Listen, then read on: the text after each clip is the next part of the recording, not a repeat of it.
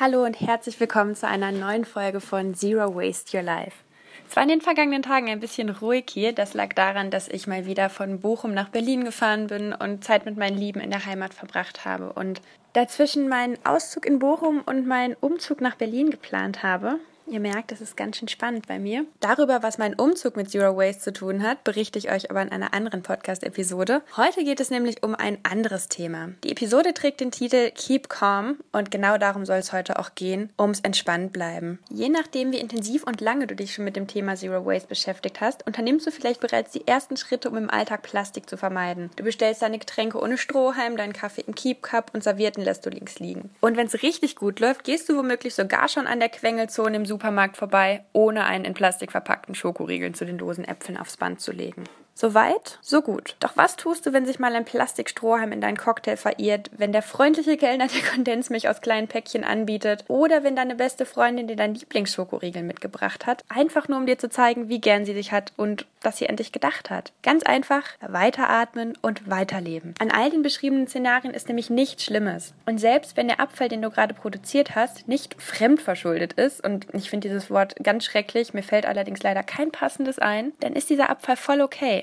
Ich war zum Beispiel vergangenen Sonntag mit meinem Papa bei einer Motocross-Veranstaltung und allein die Tatsache, dass tonnenweise Erde in einer Halle gekippt wird, damit Menschen mit abgasproduzierenden Maschinen lebensgefährliche Stunts vor Publikum hinlegen können, ist bekloppt. Hatte ich trotzdem Spaß? Oh ja.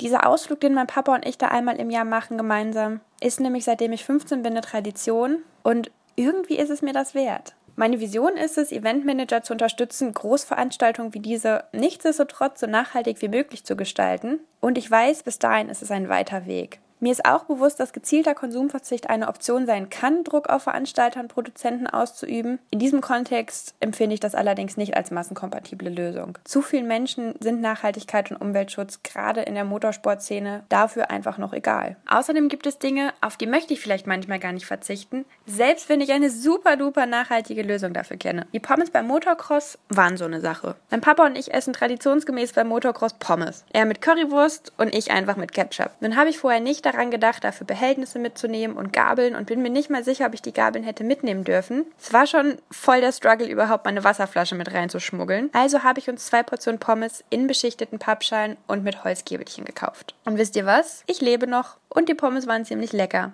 Ich habe die Pommes gefuttert, mit meinem Papa ins Ohr geschrien, weil die Musik so laut war, dabei Motorradstunts angeschaut und war in dem Moment einfach das glücklichste Mädchen der Welt. Ganz ohne schlechtes Gewissen, dass ich gerade Abfall produziert habe. Der Grund dafür ist einfach und für die super strikten Hardcore Zero Waster, vor deren Disziplin ich übrigens mega großen Respekt habe, vielleicht schwierig nachzuvollziehen. Ich hatte kein schlechtes Gewissen, sondern habe meine Pommes einfach genossen, weil ich mich bewusst dafür entschieden habe, sie trotz Abfallproduktion und besseren Wissens zu kaufen. Klingt komisch? Ich erkläre es euch. Ich habe mich dafür entschieden, sie in dem Moment mit meinem Papa zu genießen. Genauso wie ich beim nächsten Mal, wenn ich Falafel oder irgendwas anderes kaufe, wieder meine eigene Box und ein Tuch dabei haben werde, um den Müll zu sparen. Ich weiß, wie es geht und ich habe jeden Tag die Chance, kleine Schritte für eine sauberere Erde zu tun. Für mich hat Zero Waste nichts mit ständigem asketischen Verzicht zu tun, sondern mit bewussten Entscheidungen. Ich entscheide mich in möglichst vielen Situationen für die nachhaltigere Alternative und manchmal eben auch bewusst dagegen. Wenn mir der Mehrwert der Ausnahme groß genug erscheint, ist das für mich okay. Die Welt dreht sich weiter und ich genieße einfach den Augenblick und mache es in einer anderen Situation wieder anders.